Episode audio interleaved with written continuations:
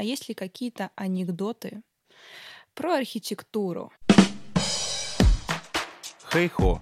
Видно, не очень, потому что это подкаст. А пощупать его глазами можно в запрещенной сети Овы.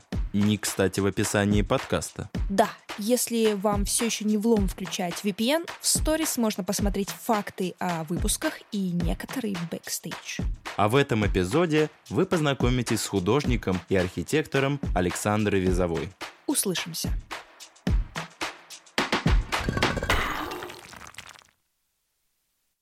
Саш, привет. Привет. Сколько тебе лет? Мне 26. Хочу первым номером спросить у тебя, откуда ты родом, где ты родилась? Я родилась в Москве и всю жизнь жила здесь. И живу пока что. Черт, я почему-то ожидала э, абс- абсолютно серьезно услышать другой ответ, и вытекая из него, мне нужно было задать тебе иной вопрос, но теперь придется выкручиваться. Окей, на самом деле, э, так как мы с тобой сегодня будем обсуждать архитектуру, я хотела спросить тебя первоначально вот о чем. Почему зачастую в провинциях некрасиво? Ой, это ты сразу прям с места в карьер. Бью в больную точку. Да. Ну, на самом деле в провинциях не некрасиво. Там достаточно красивых мест, очень много исторических памятников красивых, и природа очень красивая. У нас есть проблемы с э, городами сейчас, с малыми. И в основном э, то, что мы считаем некрасивым, это запущение этих городов, это разрушение тех же самых памятников архитектуры. Собственно, почему мы занимаемся малыми городами, это потому что мы хотим людям очередной раз напомнить, что какие они красивые и почему их надо поддерживать, и почему они должны существовать и не разрушаться. Хорошо, хорошо, туше.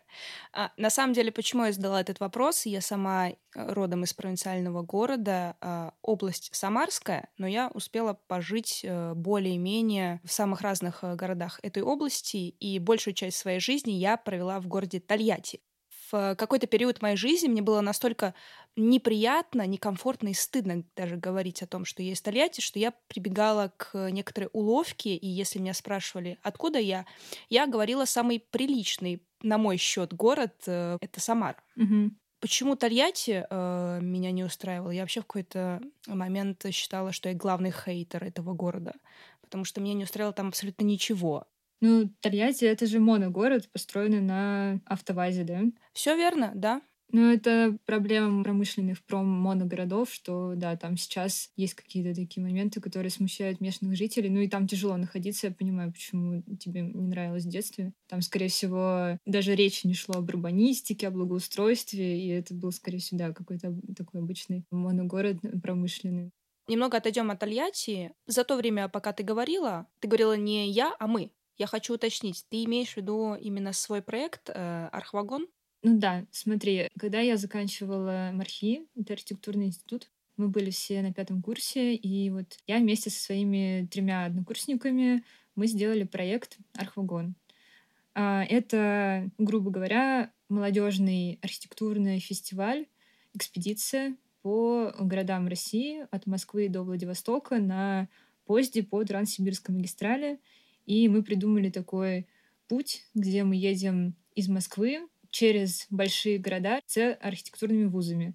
И между этими большими городами мы заезжаем в маленькие города, проводим там сутки, общаемся с местными жителями, с местной администрацией и создаем какие-то проекты. Потом приезжаем в большой город с архитектурным вузом и представляем там наши проекты. Собираем какое-то мнение местных архитекторов и собираем следующую команду, захватываем, то есть местных архитекторов из этого города и едем с ними дальше э, в следующий маленький город.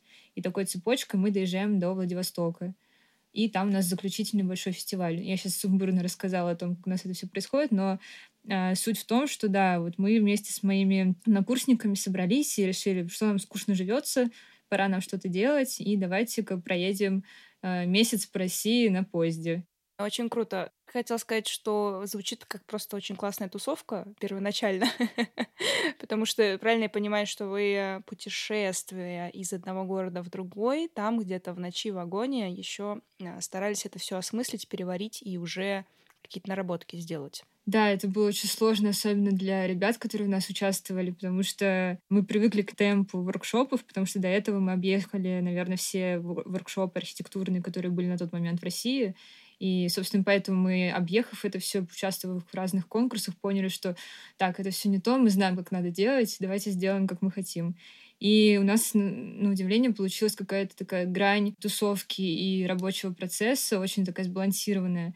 Но к концу уже все выдыхали, потому что ну, для тех, кто работал именно вот на этих воркшопах ребят, которые раньше не так активно в этом участвовали, для них это было, наверное, тяжело. Но я думаю, все были на таком драйве каком-то, что в тот момент это не чувствовалось, и прошло легко. Ну, потом еще мы были моложе, у нас было больше сил. И я думаю, это все, да, попало в нужное время, в нужном месте. Одна из задач нашего проекта — это собрать такой комьюнити молодых архитекторов, которые могут в любой момент реально работать и с которыми мы можем в какой-то момент связаться из нужного региона и создавать проект непосредственно для вот какого-то ближайшей точки от их региона, чтобы не все из Москвы делать, а все-таки это должно быть равномерно как-то распределено по стране, потому что помимо московских архитекторов есть еще куча других, которые такие же талантливые и э, такие же интересные, с которыми нужно работать. И, значит, по механике работы к нам приехали из следующего большого города, который нас ждал на пути. Это был э, Екатеринбург. Мы оттуда запросили 20 студентов, которые прилетели заранее в Москву, мы с ними познакомились уже на вокзале и распределили их на три команды между кураторами нашими. И вот отправились мы до Екатеринбурга, и на пути нас ждали Вятские поляны. Это маленький город. А, приехав в Вятские поляны, а, ребята вместе с кураторами весь день изучали этот город. Мы ходили там по музеям, как-то общались с администрацией, с местными школьниками. И потом вечером садились на поезд, и всю ночь мы ехали до Екатеринбурга. И все это время в поезде мы работали, и ребята вот штурмировали вот эти проекты в вагоне. И вот так вот мы приезжали четыре отрезка, меняя студентов, которые у нас работали. Хорошо, а я вот хочу о чем спросить. Вероятно, я немного на зыбкую зону захожу, потому что аналогия моя может показаться несколько дикой, но вот смотрите, да, вы ребята из Москвы, и вы такие, сейчас поедем по другим городам и скажем другим людям, живущих в своих этих маленьких городах, как им будет хорошо, вот мы сейчас придумаем. Твоя конкретно московская оптика насмотренности, э, знаний архитектуры, она как-то сыграла роль в том, э, каким получился ваш проект? Вообще идея этого проекта возникла у меня, когда я ездила по разным фестивалям и знакомилась с ребятами из других регионов, и каждый, там, за исключением пары человек, мне сказали, что следующий этап — это они едут в Москву. По понятным причинам это все объяснимо, но мне всегда было интересно напрямую поговорить с ними о том, что же мы будем делать с остальными городами, если мы все будем здесь, в Москве, находиться, в основном дискус этих ребят о том, что мы уедем в Москву и больше не вернемся в свои города, и мы как бы забываем об этом как страшный сон, а хотелось как-то это развернуть, немножко этот разговор в другую сторону. У меня родители родились не в Москве и очень долго жили в разных городах. И часть семьи живет на Дальнем Востоке, поэтому всегда было туда интересно поехать. И я чувствовала какую-то связь с э, другим концом страны, поэтому мои представления не ограничивались одним городом. И вообще, мне кажется, очень важно помнить о том, что есть мир за пределами своей квартиры, за пределами своего города, на который мы тоже можем влиять ребята, которые здесь прожили династиями, поколениями, таких прям коренные москвичи, они никогда не воспринимали меня наравне в плане того, что ну ты же недостаточно москвичка, а ребята, которые приезжие, они меня тоже не воспринимали своей, потому что мы добились, мы приехали, а ты-то москвичка, у тебя там все решено уже, и получается, что я не в том, не в том лагере. И я такая, так, а где я? И что я могу сделать? Полукровка. Да. Полулошадь, полушлюз. Да, я не смотрела на этот проект с точки зрения москвича, я смотрела на этот проект с точки зрения просто жителя своей страны. А, мы хотели больше поговорить, наверное, с администрациями, но в ходе нашего проекта мы поняли, что нам надо говорить не с ними, нам надо говорить с молодыми архитекторами, которые в будущем будут влиять на это. И проблема не в том, что они уедут из этих городов, а в том, что уезжая откуда-то, не надо сжигать мосты. И вот этим проектом мы хотели сделать сообщество архитекторов, которые будут э, распространены по всей территории страны и как скорая помощь в любой момент, если там в какой-то точке возникает очаг э, там, проблемы, которые надо решить, мы можем собрать команду, непосредственно находящуюся и знающую этот местный регион, и работать на вот этой нужном месте нашего вопроса. Я могу рассказать историю. Наверное, это вывод из нашего проекта. Мне не, я недавно разговаривала со своей подругой, архитектором, и она проходила воркшоп. Э, у них там была тема детских домов. И очень интересная аналогия по работе с нашим проектом у них получилась.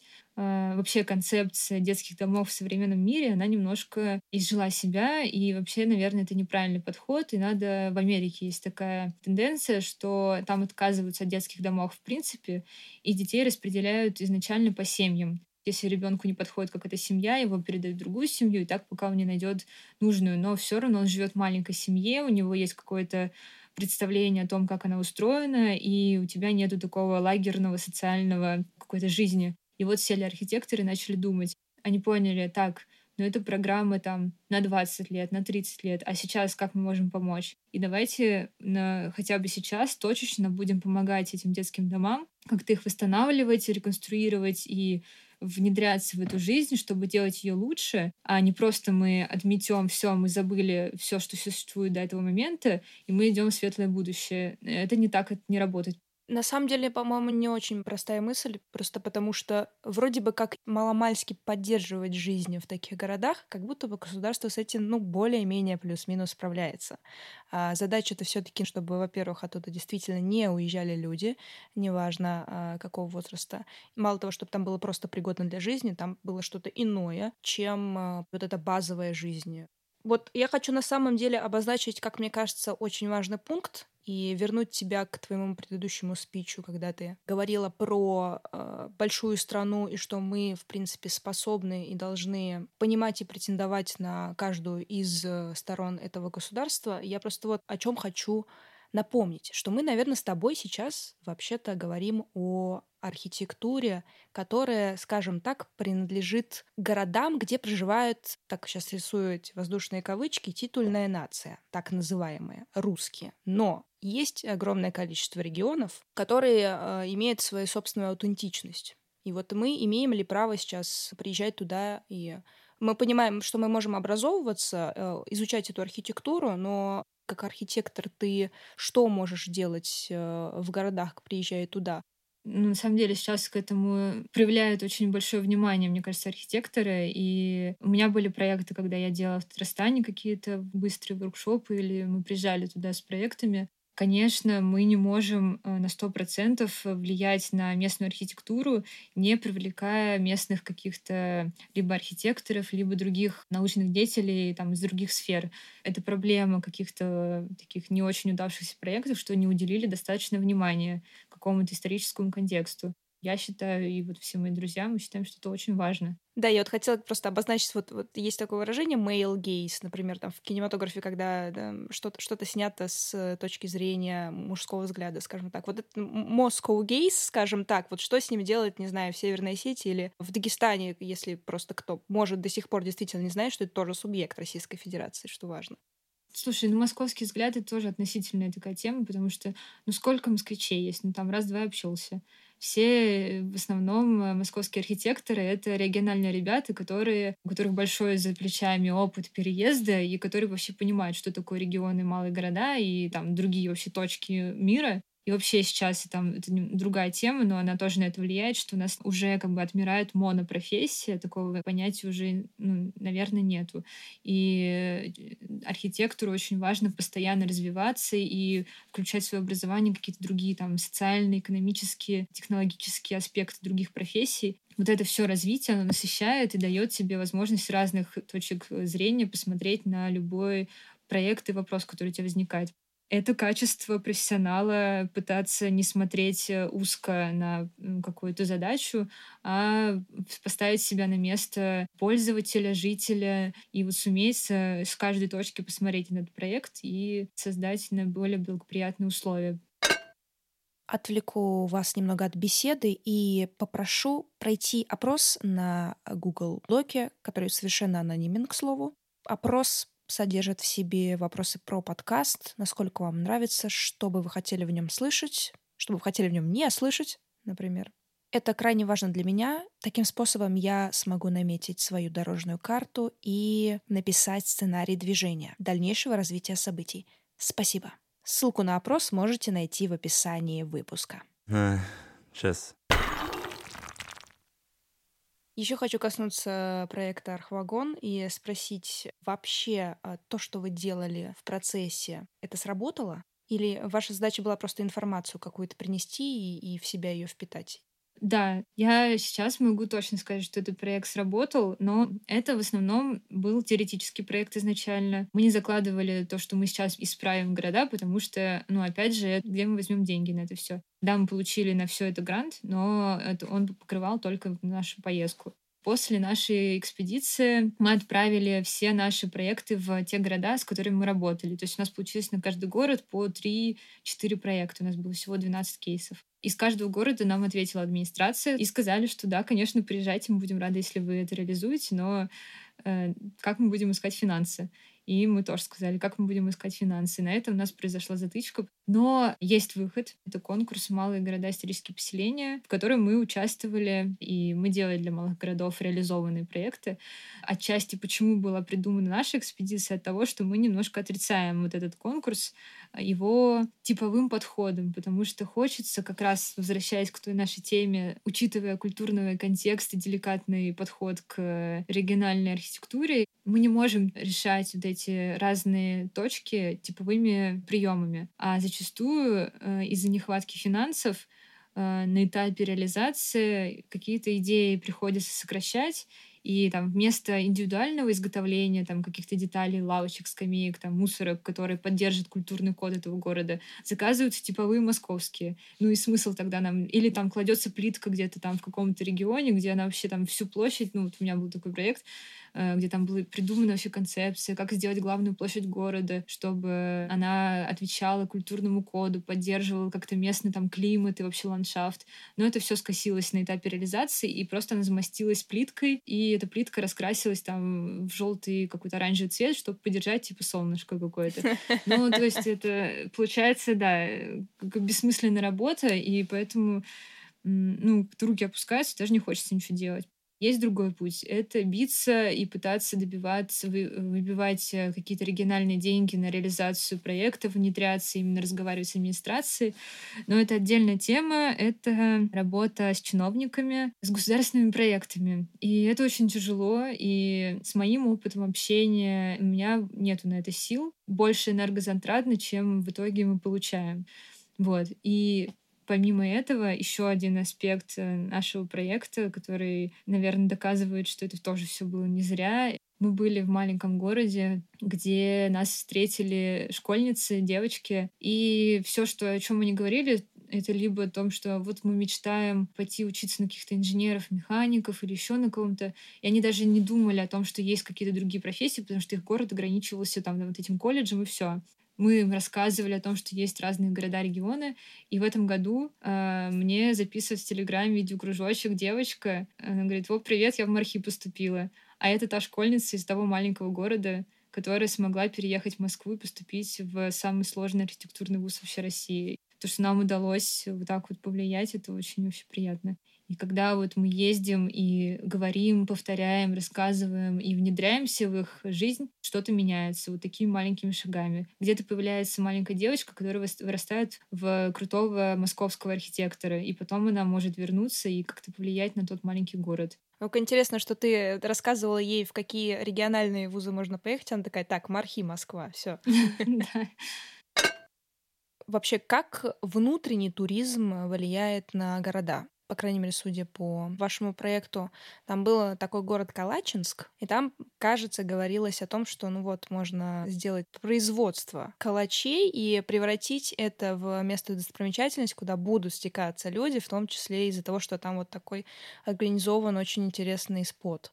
Ну, это один из, наверное, основных э, способов развития этих малых городов и способов вдохнуть в них жизнь какую-то новую и поддержать их существование сейчас. У нас есть несколько вариантов э, поддержки малых городов на сегодняшний момент. Это э, с помощью малых бизнесов, это с помощью туризма как раз и культурного наследия какого-то этих малых городов.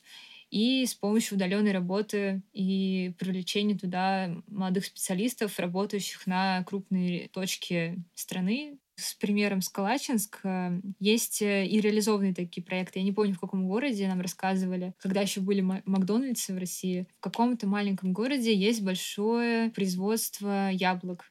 И там был маленький Макдональдс, который Э, ну, собственно, туда не заезжал никто, а местным жителям он особо не нужен был. Но местные ребята придумали так сделать, что они добавили туда какое-то одно блюдо, которое было сделано из яблок, и оно есть только в этом Макдональдсе. То есть это как бы обычный Макдональдс, но там есть какие-то необычные пирожки с этими яблоками местными, и такого больше нету нигде. И вот э, в этот необычный Макдональдс, естественно, многие стали заезжать и смотреть, что же такого там необычного и почему туда все стекаются. По этому принципу у нас и построены воркшопы и вообще. Это мы находим какой-то инфоповод, который мы можем развить и превратить в какую-то привлекательную сторону этого города и заинтересовать э, туристов и других э, вообще жителей России, почему им интересно будет туда заехать и вообще поучаствовать в этом городе. В Калачинске нету калачей, и там нету производства. И вообще он называется Калачинск только потому, что там есть река, которая на плане похожа на калач.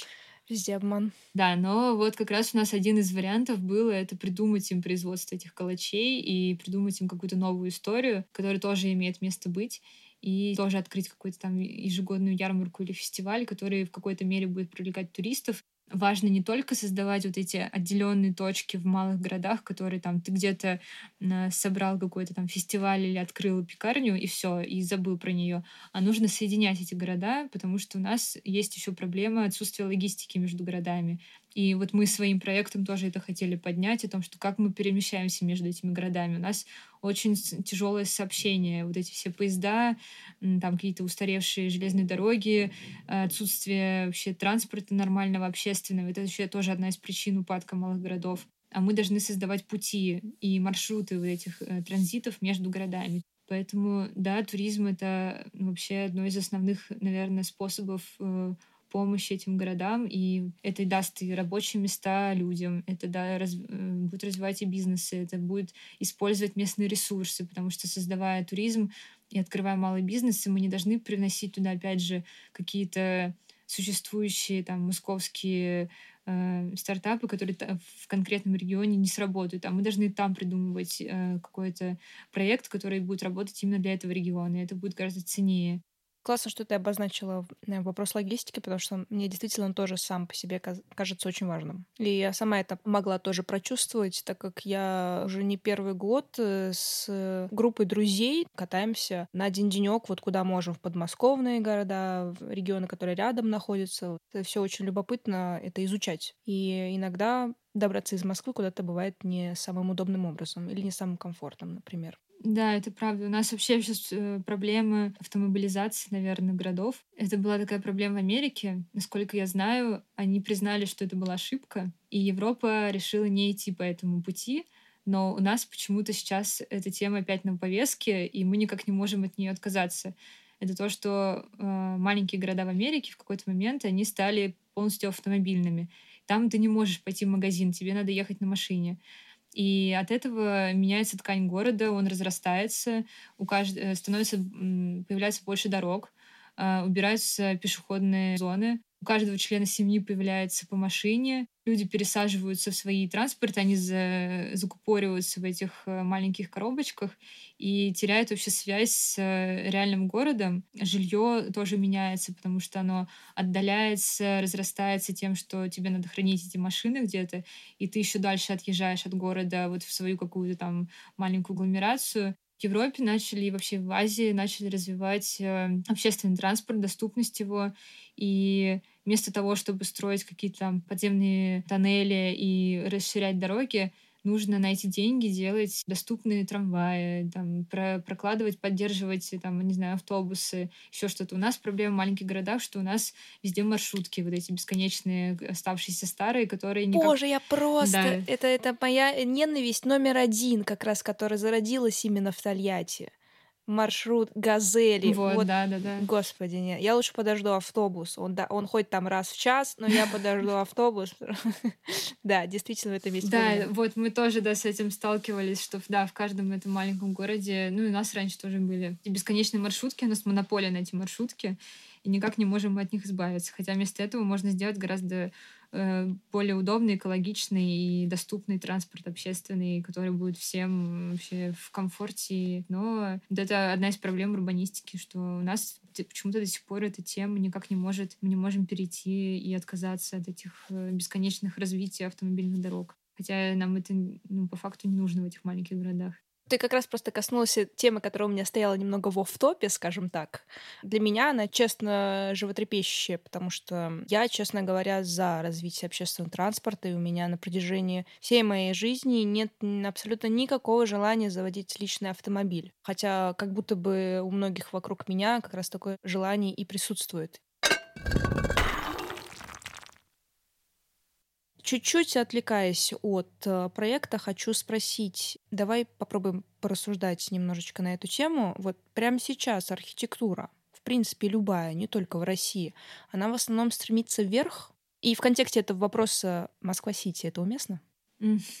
Ну, Москва-Сити, это уже мы проехали этот этап, я надеюсь. Но опять же, это точечный проект московский, который нельзя вообще соотносить с, э, с русской архитектурой. Это такая московская архитектура. Я не люблю Москву-Сити. Со своей точки зрения скажу, что нет. Сейчас архитектура русская не стремится вверх в том плане, что сейчас у нас развивается малоэтажное строительство, о том, что у нас э, действительно поняли, что в, городах не нужно строить огромные человейники и пытаются как-то внедрять э, малоэтажные дома жилые, и что это действительно для нас выход. Но в больших городах, в том числе как Москва, это проблема у нас вот еще с реновацией, то, что у нас начали строить вот эти бесконечные человейники, которые э, не продаются, это социальное жилье, это низкого качества жилье, которое некрасивое, некачественное, неудобное, и вообще смысл это делать. Ну, Москва-Сити, что с ней? Сейчас она уже стала такой частью ткани города, эклектичной, непонятной Москвы. В этом тоже есть какая-то своя прелесть. Окей, а Аллахта-центр как тебе? Ну, то же самое. Туда ее. Осколок на панораме Питера. Ну, я не знаю, это можно вот эту всю архитектуру называть дигитальной архитектурой, то есть это, это архитектура представления о будущем, такая вот она, по идее, должна быть органическая, но она не органическая, такая вот какие-то футуристичные, спекулятивные формы, которые вырастают в такие стеклянные какие-то непонятные небоскребы. Все-таки мы это строим не на пустырях, мы это строим в ткани города. И к этому надо относиться, вот опять же, очень деликатно и учитывая контекст. Но при этом я не за то, чтобы город не менялся. Вот. Я не говорю, что мы должны консервировать наши города, потому что город — это живая субстанция, и я считаю, что мы можем внедряться в архитектуру, мы можем менять ее облик. Менять э, ткань города можно и нужно. Хорошо. Был проект, и там ты рассказывала про архитектуру. Мне понравилась одна фраза, и мне бы хотелось, чтобы ты ее немного препарировала. Я сейчас ее озвучу. Ты сказала, если я понимаю, что с помощью архитектуры могу решить проблему или рассказать о ней, я выбираю это направление. У меня вопрос такой. а какого рода проблему ты можешь решить архитектурой? И какие проблемы тебя волнуют? Любые вопросы, которые возникают у меня, сталкиваясь с э, реальным миром. Архитектура — это один из языков искусства и способов общения с э, внешним миром для меня. Тоже возвращаясь к теме о том, что сейчас нету монопрофессии, что сейчас это все смешивается, и чтобы как-то работать вообще в искусстве и что-то создавать, нужно использовать разные ресурсы. Для меня это вот это новое слово «медиумы», ну, оно мне прикалывает просто, что для меня архитектура — это один из медиумов, э, с помощью которых я могу общаться. В чем прелесть вообще архитектурного образования? Это в том, что тебе есть какое-то базовое понимание подхода к решению задач, и ты вот этот подход можешь применять в любых вопросах, которые у тебя возникают. Могу я тебя спросить, э, какие у тебя, может быть, личные проекты есть сейчас, о которых ты можешь рассказать? Это, кстати говоря, могут быть даже не архитектурные проекты, потому что, насколько я знаю, ты увлекаешься режиссурой. Или это нельзя назвать увлечением, это прям какая-то очевидная работа, правильно я понимаю? Я хочу тоже одну цитату привести. Архитектор — это режиссер. Ты можешь э, прямо по времени расписать. Вот человек просыпается в 8 утра, что он видит? Солнце в 8 утра падает под таким-то углом в квартиру. И именно вот это солнце он запомнит. Ты согласна с этим высказыванием? Это абсолютно так. Вообще, я думаю, что это одна и та же профессия, просто в разных медиумах, в разных сферах искусства.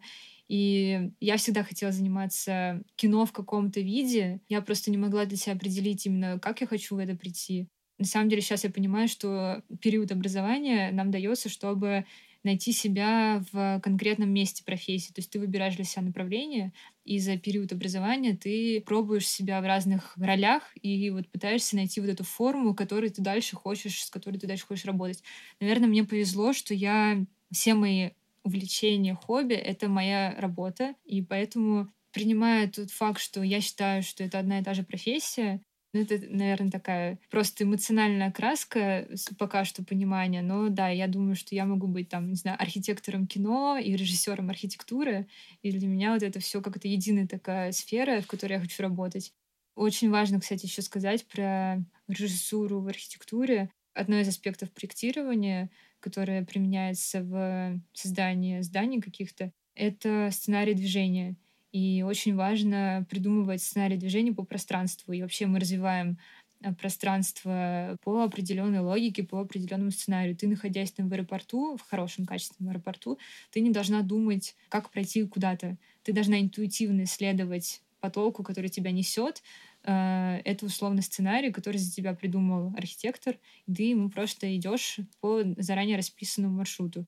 Мне кажется, вот эти, то, что мы о чем еще говорили с тобой, как я применяю вот эти архитектурные принципы в обычной жизни. Как раз вот такими способами, тем, что я с помощью умения работать с пространством, с формой, с ритмами, я это могу применять и в режиссуре, и там в других каких-то аспектах искусства.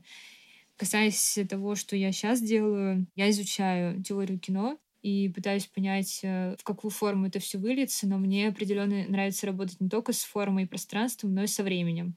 В архитектуре я сейчас работаю в архитектурном бюро, мы делаем выставки. Сейчас у меня был большой проект, это я делала проект детской части выставки новой Третьяковки, которая будет открываться в Калининграде. Это будет большая постоянная экспозиция о том, как детям рассказать об искусстве. И это был такой интересный эксперимент как раз по работе с пространством, с материалами и с тем же самым сценарием рассказа для детей о том, как вот мы можем им преподнести с помощью каких-то осязательных э, э, штук вот эту интересную тему. Я решила похохмить, и рубрика называется «Из смеха грех». Я решила найти а есть ли какие-то анекдоты про архитектуру. И это было так же стрёмно и сложно, как и найти что-то, не знаю, там, анекдоты про флейтистов. Чем уже сфера интереса, тем э, качество тоже меньше. Но я что-то выцепила, и мне, мне на самом деле понравилось. Я хочу сейчас реакцию твою поймать. Давай, давай покоринжуем немного, хорошо? Давай. Архитекторы Магнитогорска, чтобы сохранить единый архитектурный стиль города, не вмешиваются в процессы эрозии и гниения. Ну, это да, можно сказать, что правда. Анекдот на грани. У меня, кстати, есть подруга архитектора оттуда. А, она может подтвердить, да, что это правда. Дальше, я так понимаю, в принципе, наверное, понятный анекдот, но ориентированный э, на то, кто знает, наверное, натуру архитектора. Сейчас проверим. Физик, инженер и архитектор сидят в такси. Инженер спрашивает, что заставляет такси двигаться? Физик говорит, почему это приводит в движение? И архитектор говорит, ваш тариф составит 17 долларов. Ну, относительно, наверное. Обычно про деньги говорят не архитекторы, а подрядчики, застройщики. Архитекторы как раз обычно об идеях говорят, о том, что «Ой, давайте сделаем, чтобы это все летало, и чтобы это все было квадратно-треугольное». Хотите услышать шутку архитектора? О, извините, я все еще работаю над этим. Да, это правда. Завершающий. Плохие новости. Скончался прекрасный архитектор, живший на моей улице. Хорошая новость. Его гроб выглядит супер круто. Да, это тоже правда. Все правда, все правда, понятно. Видишь, э, в этом прикол, что ты даже тогда используешь свои архитектурные навыки. Все должно быть красиво. Спасибо тебе большое. Мне очень понравился сегодняшний разговор. Да, тебе спасибо большое. Смогли, мне кажется, важные, важные темы э, затронуть. Так что... Спасибо. Да. Пока. Пока. Так, я, я э, ставлю на стоп.